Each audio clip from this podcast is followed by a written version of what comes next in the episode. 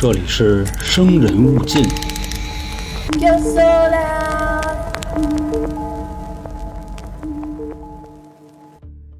来了啊，朋友们，欢迎收听由春点为您带来的《生人勿近》，我是本台的杀人放火讲解员老航。咱们今天要讲的这个事儿呢，看标题进来的各位应该也都知道啊，还是这个李吹，就是李昌钰博士系列。这个事儿呢，是在一九八五年啊发生的一个案件，但这个案子的名气啊，就远远没有李博士破的其他的案子那么大。你比如说什么康州的那个碎木机啊，那个是一九八六年的事儿，李博士的成名战之一。今天咱们要说的这个啊，还是一个比较早期的事儿，但这个破案过程呢，也是足够精彩，所以说找出来啊，跟大家分享一下。由于啊这个案子的知名度过低，导致呢这些资料极其的不好找，所以说啊还算一个比较冷门的事儿，多数人啊应该是不知道或者是没听过。那在这个节目开始之前呢，还是跟大家说一个事儿啊，就是本期节目是我年前最后一期单人节目，所以在这儿呢，本台的讲解员啊老航提前给各位拜年，祝各位啊新的一年真威风啊，真牛逼，哎，真牛逼啊！有钱有闲啊，有妹妹有凯了。然后呢，再过一个礼拜啊，就该过年了。在过年前的这一周啊，会有两期灵异的周年节目和一期灵异特别篇上线。到时候呢，各位注意听啊。下周呢，就是咱们三期灵异啊连本赚。那进入了大年二十八啊，就是到大年初七的这段时间啊，我们稍作休息，调整一下。因为今年啊没有这个年三十儿所以从这个大年二十八就歇了啊，过完年再说，算是一个短暂的小封箱。另外呢，在这个年里头啊，我们也不是完全消失啊，还有一场这个直播，给大家拜年呀、或者说跟大家聊聊天分享一下各种各样好玩的事儿。那收听的方式呢，您可以关注 L R 啊春点，然后呢进群。具体的时间啊，咱们在群里说，就是开播之前啊会圈一下大家。有功夫呢，您就来听会儿啊，就聊会儿就得了。说完了这个啊，正式开始咱们今天的节目。刚才咱说了啊，这个案子呢是发生在一九八五年，李博士那时候呢就是挺牛逼啊，业务能力也不错，但是吧，就还没有那么牛逼呢。真正封神的时间啊，其实是一九八六年以后了。那当时的具体时间呢，是一九八五年的五月七号，康涅狄格州的伊斯顿警局接警中心啊，在夜里凌晨四点五十五分的时候接到了一个报警电话。电话那头呢是一个男的啊，听这个声啊，应该是一个中年男性，就跟这个警察说啊，我叫这个约翰霍普林格啊，我报警，那个现在啊，我太太快不行了，你们就赶紧救救她吧。那接电话的呢，一听这个啊，当时就懵逼了啊，说大哥，你说清楚点行吗？就怎么玩意儿就不行了？就听见那边啊歇斯底里的冲着警察喊的：“Oh my god！啊，浑身是血呀！”啊，就反正我就快他妈死了。说我们家呀，在这个伊斯顿的哪哪哪啊，你你们赶紧就过来吧。那接警的一听这说，那行呗啊，听这意思啊，你也说不清楚，那就直接就安排警察去就完了。这大哥就说：“那赶紧来吧，啊，到时候啊，我在我们家门口点上灯啊，等你们。”说完这个，这电话就挂了。说现在呢，就直接安排这个伊斯顿警局的警察啊，就准备出警，就说哪块哪块出事了啊？问什么事说不知道啊？报案的就说浑身是血，让赶紧过去。那叫不叫救护车呀？那叫呗啊！那万一是真的呢？这块啊，就是还是要补一句，就说这个报案的没说清楚怎么回事接警的也没问出来。按理说啊，这警报的有点马虎。其实啊，这个连接警的警察都不信啊，能出多大的事儿？为啥呀？因为伊斯顿啊这个镇子拢共加一块啊，当时的人口都不到一万人。治安这方面啊，还是咱们之前说过的那句老话，就是路不拾遗，夜不闭户。啊，心说这么一个平静的地方啊，这么一个平静的小镇，它能出多大事儿？反正呢，报了警了，那就得过去啊，啊，看看去呗，就开始安排人。那再说被安排过去这个人啊，也挺有意思的。这哥们呢叫奥斯伯恩啊，奥警官。这人呢是一个新来的警察，就是刚上班还没多长时间呢。大夜里的啊，值班的人就剩他一个了，那几个岁数大的都游啊，全跑了。那奥警官呢，就认倒霉呗啊，一个人在这个屋里就那么待着。那时候啊，你想八五年也没有手机，没有游戏机的啊，他值夜班，自己跟屋里干坐着，看着墙发愣。这时候啊，电话就响了啊，说那个出事了啊，奥警官出个警吧。反正他当时还挺高兴，说跟这屋里待着也是待着啊，闲的我恨不得都快他妈打一枪。等问明白了啊，这个事儿怎么来怎么去，奥警官呢开着车就过去了，自己呢就在车上给自己关心啊，就跟这骂街，说我这个啊，我就是未来伊斯顿警局啊冉冉升起的一颗新星，你们家爱来不来，哎，对不对？得不到锻炼啊，我去都甭管，那到时候呢，功劳就都是我一个人的。反正啊，就是在车里头这么自言自语啊，也没开多一会儿就到了，离得也不远。就在这个报警人啊描述的这片地方啊，看见确实有那么一家，就是门口站着一人，挥舞着这个手电筒啊，示意他过来。那这人呢，应该就是刚才报警的那位。警察呢，从这个车上下来啊，这位就朝自己跑过来了，赶紧就说啊，就您好，警官，我报的警，我啊叫约翰霍普林格啊，您叫我约翰就行。反正啊，这个奥警官啊，就打眼一瞅约翰这个人。大概呢就是三十多岁啊，中等身材，长得呢还算挺精神的。直到说啊，这个案子后来展开调查的时候啊，他们家邻居都说，说这个约翰啊长得是什么挺精神的啊，甚至于说他长得像某个电影明星。不过啊，就我看那个照片啊，我觉得挺一般的。你想外加上啊，就是三十五岁，配上那张微胖的脸啊，就稍显油腻。可能啊，这就是我跟人那边的审美差异。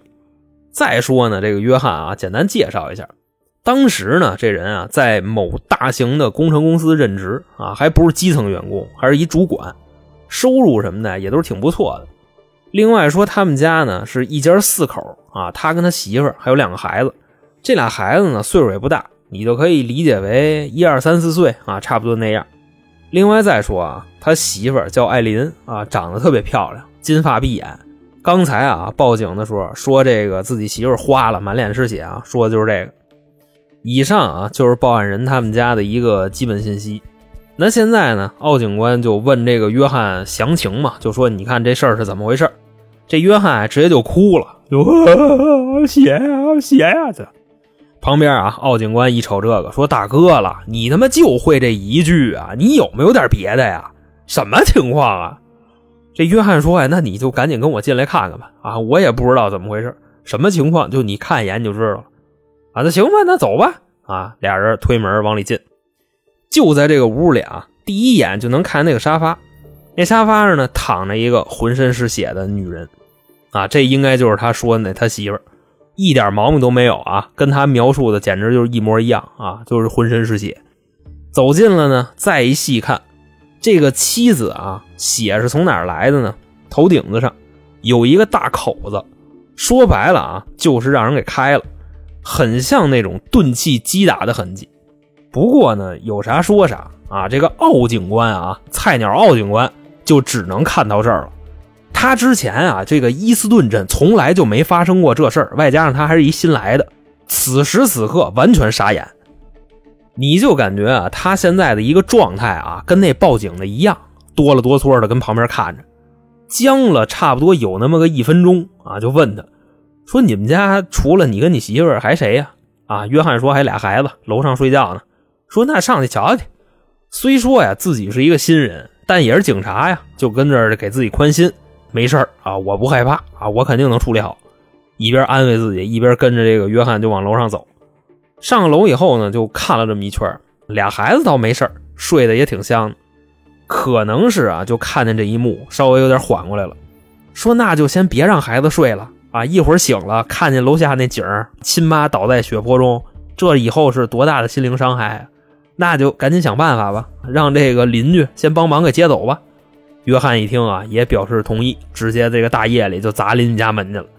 当时的时间呢是凌晨的五点多钟啊，邻居还没起呢，咣咣咣砸门，邻居开门啊，大姐把这事儿一说，俩孩子给抱过去了。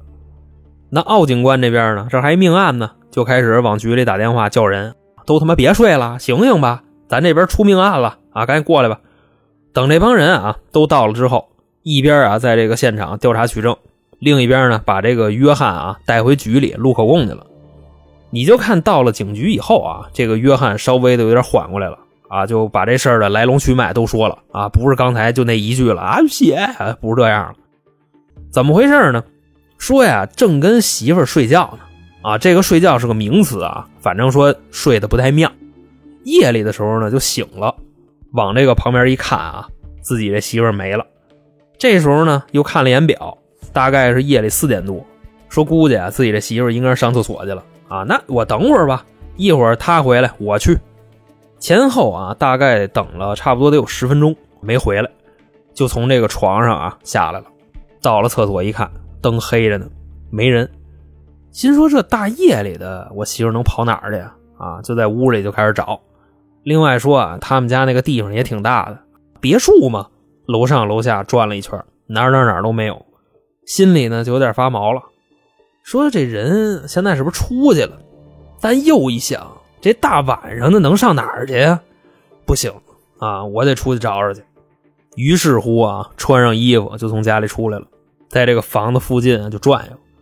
说因为近期啊，这片发生了好几起那种入室盗窃的案子啊，那今天睡觉呢，自己媳妇又没了，不放心，所以就必须要找。等走到离自己家啊差不多几十米的一个地方。就发现啊，这个路中间躺着一位，鼓足了勇气，到了切近一看，就是自己媳妇，满脸是血。这一下子啊，自己就傻了，然后呢，就把这个媳妇从那马路上抱起来，穿过草地往家走。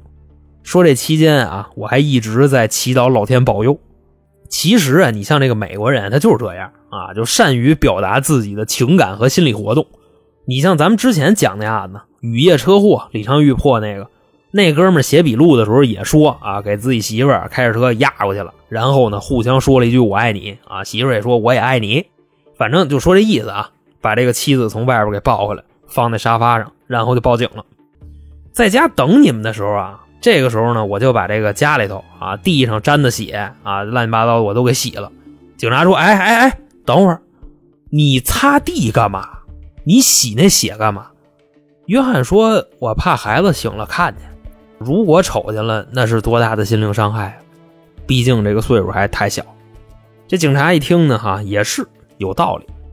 那随即啊，做完了这个笔录啊，基本上来说没有任何有营养的线索啊，就让他回去了。当时啊，还是警局的人开车送的他，因为啊，这个在现场就是他们家，还有一帮警察跟那取样呢，得把这个笔录啊过去跟他们同步一下。另外说啊，这约翰你也就别回家了啊，你自己找地儿住去吧。现在这个叫现场，你不能在这待着了。就简短结束啊，现场的警察结合了约翰的口供，确实啊，就是如他所说，在他们家附近啊，什么门口的马路啊、草地里头，还有在他们家屋里头，分别都发现了大量的血迹。这会儿呢，大家就想说这个案子就很奇怪，他们家的女主人啊，为什么大夜里的不睡觉？非得从家里跑出去呢，而且说啊，跑出去还让人给打死了。最后呢，约翰发现自己的媳妇没了，出去找去，找着尸体了，又给抱回去了。那总结了这些线索啊，大家就跟那就分析上了呗。啊，有的人就说说这可能是情杀，为啥呢？因为约翰他们家没丢东西，这姐们啊，大晚上的出来啊，就是为了背着自己老公啊，见一下自己这破鞋。没谱啊，就是弹着弹着弹崩了啊，让人给弄死了。旁边呢也有不同意见啊，说这个不像，因为他们两口子有孩子。另外说啊，这个约翰长得也挺精神的啊，也不至于搞破鞋。你像他三十五岁，还没油腻到那个份上呢，所以这个人呢就觉着应该还是盗窃未遂，就等于说他们家女主人呢发现这个窃贼了啊，然后呢就被人给打死了。因为现在呢是五月份。大家晚上睡觉都不开窗户，可能就是这贼顺窗户进屋了，什么乱七八糟的。这话一说完啊，旁边赶紧有人拦着说：“你对对对对对，那他妈盗窃杀人也应该在屋里杀呀，有在外边杀的吗？这贼啊，偷东西进屋被发现了，然后往外跑，这女主人往外追，一声不吭是吗？他老爷们可没醒啊，这你怎么解释？合理吗？”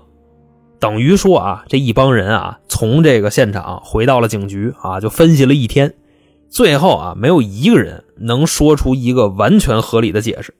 只要啊，谁一张嘴，那里边啊，旁边就开始开杠。最后啊，大眼瞪小眼的就跟那分析了一天啊，你骂我，我骂你的，甚至啊，连晚饭都吃完了，还没掰出一结果呢。说要不咱别分析了啊，找人吧。那说到这儿呢，大家可能会想到一个细节啊，就是这个案子的所在地啊，位于康涅狄格州的伊斯顿。那康涅狄格州的权威是谁呀？李昌钰呗。直接一个电话就给拽过去了。哎，李博士啊，出事了，伊斯顿死一个，您来一趟吧。那当时李博士干嘛呢？啊，那时候是晚上，挺晚的。李博士刚洗完澡，准备啊，就跟自己这媳妇儿近乎近乎。因为平时忙啊，啊，那没工夫起腻呀。好不容易啊，今天有点雅兴，这一电话全他妈搅了。李博士啊，那边在电话里就说：“这个帮你们破案啊，职责所在，义不容辞。”但你们他妈这点打电话就什么意思呀？我都钻被窝了，又给我薅出来了。那伊斯顿的警察呢？一听这个就赶紧解释，哎，说真的不想打扰您休息啊，但是这个事出有因啊，实在是破不了这个案子啊，我们这就没出过这事儿，您就来一趟吧。李博士那能说什么呀？对吧？直接就同意了，给自己这媳妇扔家，开着车出门了。后来在路上的时候啊，心情也不怎么好。啊，从车里头就往外看啊，就旁边的马路上什么的，有一帮这个摆摊的，什么卖热狗的、卖汉堡的、炸串的、烤冷面的，反正熙熙攘攘的啊。这些人就在马路边上吃。那想想别人啊，再看看自己，心说：我他妈这一天到晚我嘛呢？你说这人家吧，上个班好歹还有个下班点我这一天到晚连轴转啊，我这点了我还得上命案现场。反正就开始啊，怀念以前当警察的日子啊。说有这个白班的，有夜班的，有大夜班的。你好歹啊，你下夜班还有个点儿呢。现在这叫什么呀？全天候我一人来。但是呢，这个话虽这么说啊，开车的时候挺无聊的啊，就瞎琢磨啊，生气。但到了现场，李博士就来麦了。经过了简短的休息啊。跟当地的警方呢也了解了一下情况，怎么来怎么去啊，都同步的差不多了，就开始去现场取证。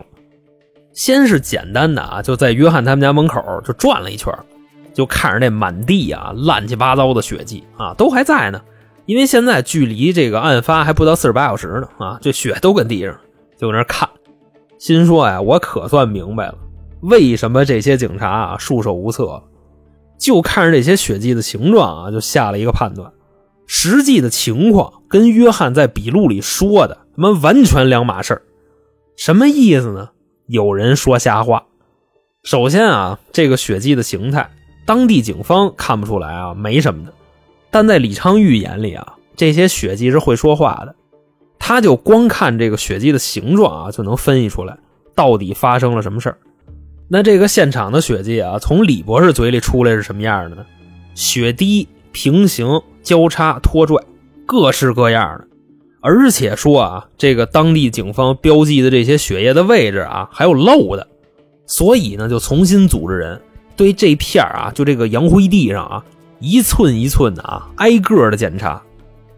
等最后啊，这些东西都复核完了啊，发现了这些血迹是两条轨迹。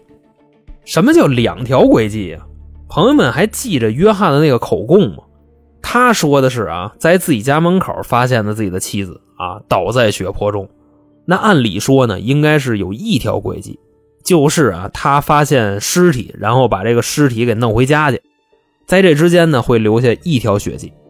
但李昌钰给出的结果是什么呢？让现场所有的人都傻眼了。两条，说首先啊，根据这个血迹的形态去判断，这个被害人啊，应该是在屋里就被打了。但当时啊，死没死不想。说如果没死的话，应该也就只有一口气的事了。凶手呢，拖着这个被害人从这个房子里出来，走到大概啊约门口十几米的地方，跟那儿停了一会儿。因为呢，这块的地上有一滩血，不知道是不是太累了，抱不动了，还跟那歇着呢，还是琢磨什么呢？再跟着这些血迹往前走啊。进树林子了。但从现在开始啊，这个尸体就不是抱着了，开始拖着走了，可能是就抱不动了吧。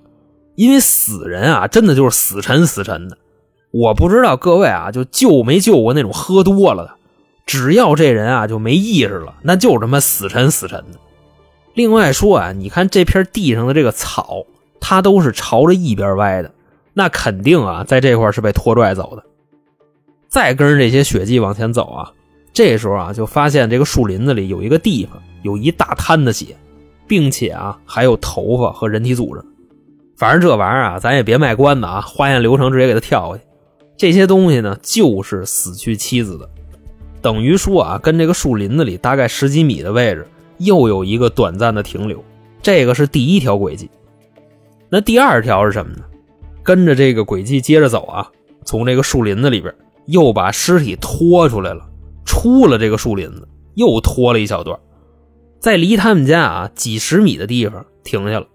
为什么呢？你看这块那个血啊，从血印变成血滴了啊，那就明白了，应该是再一次被抱起来了。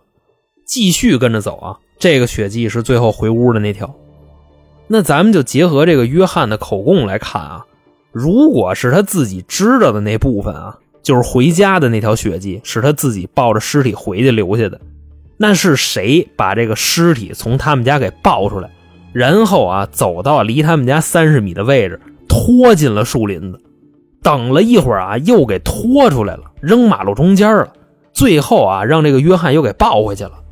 这凶手是有病吗？啊，在这个屋里杀了人了，还不赶紧跑，还把这个尸体给挪出来。反正现在啊，这个轨迹已经是复现了。李博士呢，就找了一个人啊，身高体重都跟这个被害人差不多，一个女学生，复现了当时的这个凶案场景，还特意嘱咐了一下那个学生啊，说你来的时候你穿厚点，因为一会儿啊要把你摁地上摩擦。啊，这学生明白不明白什么意思？咱暂且不表。这会儿啊，就看李博士把这个人给抱起来了，但是啊，就抱了一下啊，没抱不动，就给放地下了。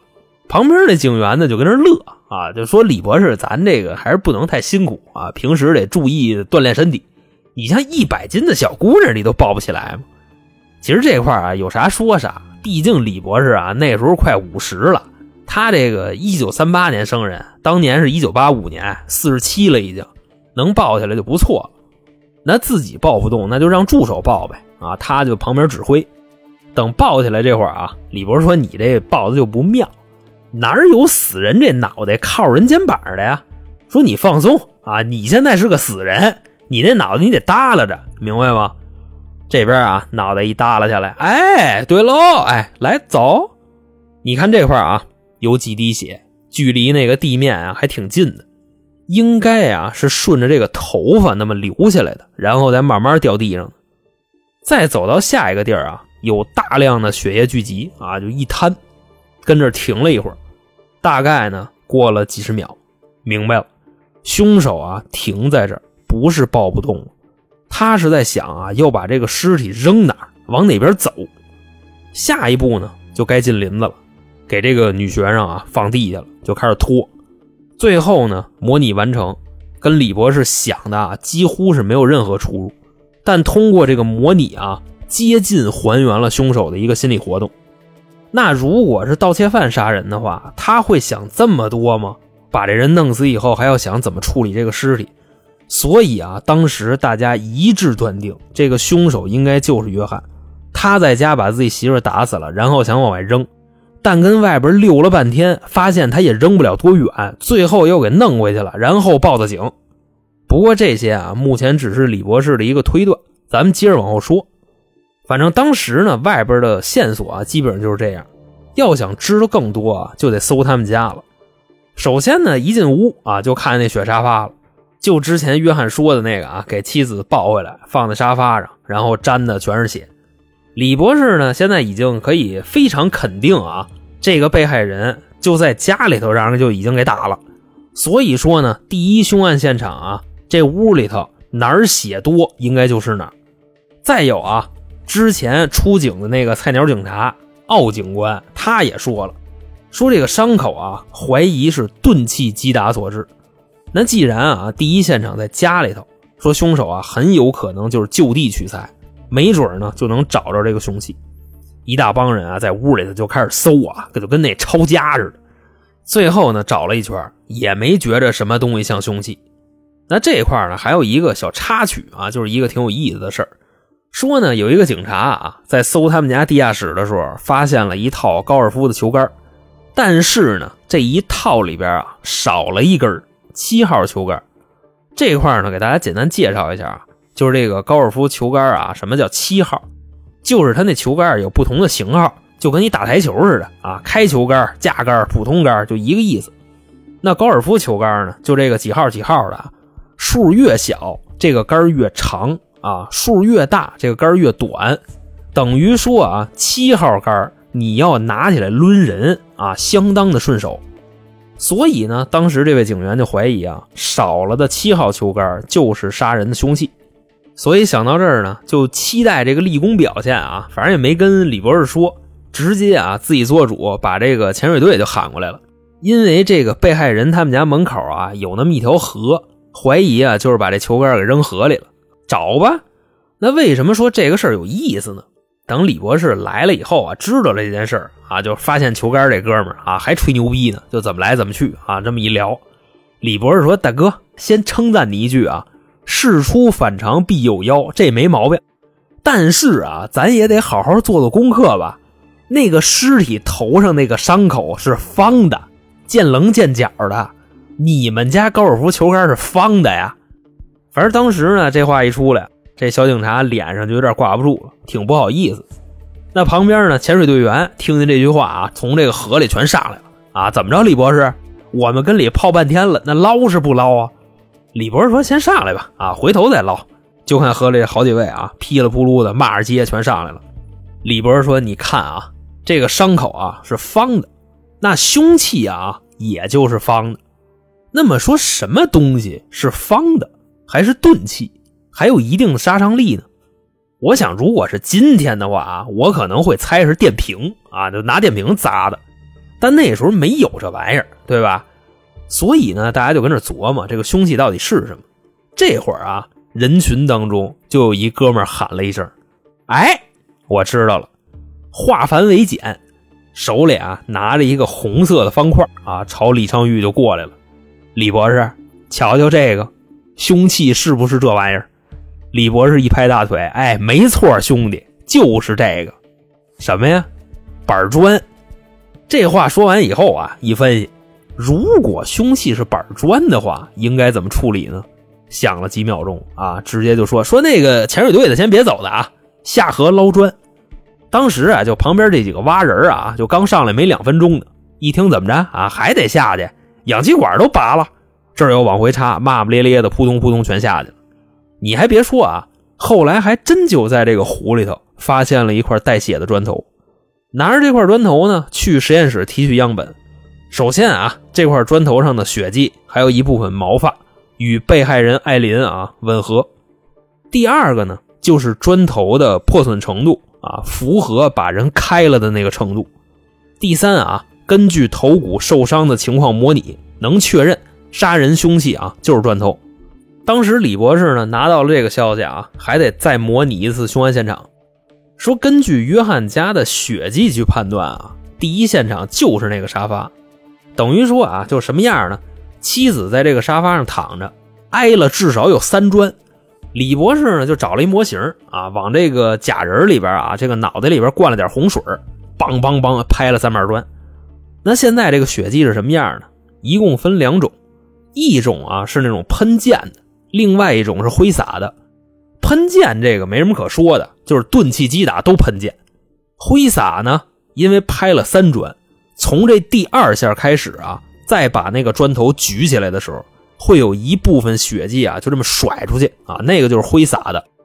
拿着这个实验结果啊，去现场做比对，发现啊，这个沙发旁边的桌子上、墙上有一部分喷溅的血迹。在这个房顶子上啊，有一部分挥洒的血迹。那现在呢，就百分之百确认啊，这个被害人是在沙发上让人拿砖拍死的。再回头问这个约翰啊，都没说怀疑你是凶手，就让你再陈述一遍事实。李博士说好，如果说啊，你媳妇在家里被害，咱不说凶手为什么给她扔出去啊，至少你能听见，对吧？但你没听见，等于说你不认可第一现场就是这沙发。第二个是什么呢？如果你不认可啊，案发现场就是这个沙发，那房顶子上的血是怎么来的？你给你媳妇从外边抱回来，你跟屋里甩来着是吗？反正话一说到这儿啊，这个约翰啊就开始耍臭无赖了啊！我不知道啊，得问你们，你们是警察，你们得帮我调查。李博说：“那行啊，不问了，你就等着当被告吧。不过啊，你像目前就只有这个玩意儿啊，还是当不了被告，没找着杀人动机呢。正愁怎么去破这个局呢啊，消息就到了。”等于说什么呢？这孩子刚一饿啊，这边他娘就准备解扣了。那什么消息？根据这个约翰的邻居反映啊，他们夫妻感情非常不好，体现在哪儿呢？说经常啊看见约翰给他自己媳妇锁外边，不让进门。然后呢，这个媳妇儿啊就跑到邻居家待着去。这邻居呢还是一大姐啊，长得不老好看，就是凶神恶煞的。那跑人家去就跟人聊天呗啊，跟姐姐诉诉苦。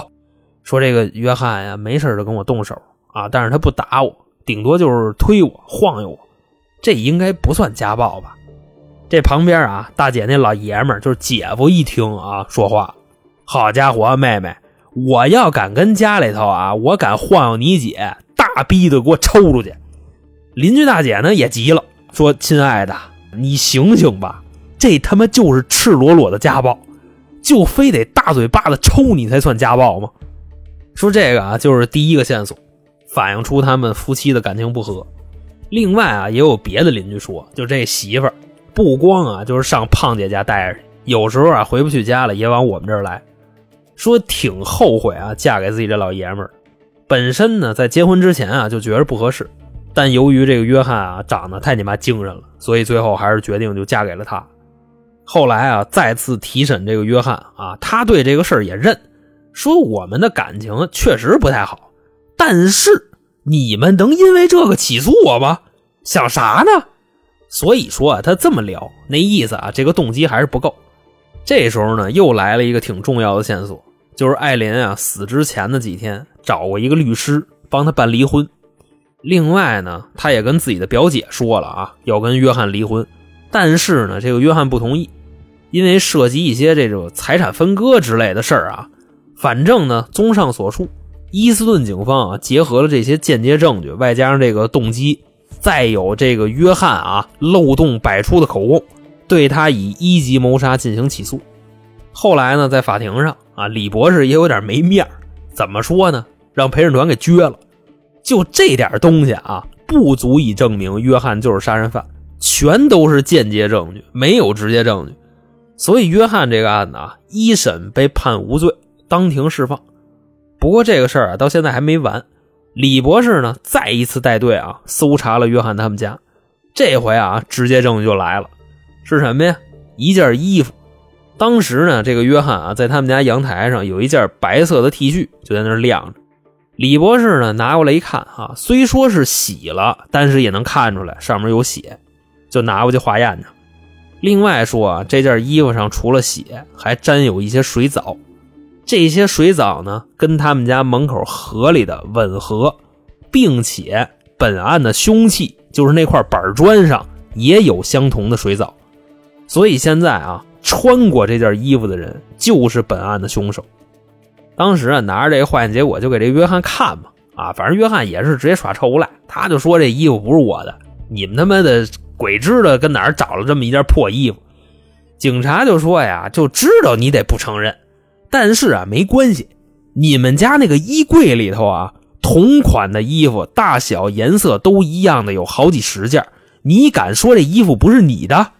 我跟你说啊，你栽你就栽这个理工男上了，你知道吗？一样的那个格格衫，好几十个啊，说的就是你。所以说啊，加上了这回这个新的证据啊，就这件衣服，还有其他的间接证据，就是第一现场啊喷洒出来的这个血迹。啊，家门口的血滴、拖拽的血迹，外加上啊，您那个漏洞百出的口供，这些证据都指向你。再一次开庭啊，陪审团就倍儿痛快了，一致裁定这个约翰啊谋杀罪名成立，最后判了一个终身监禁。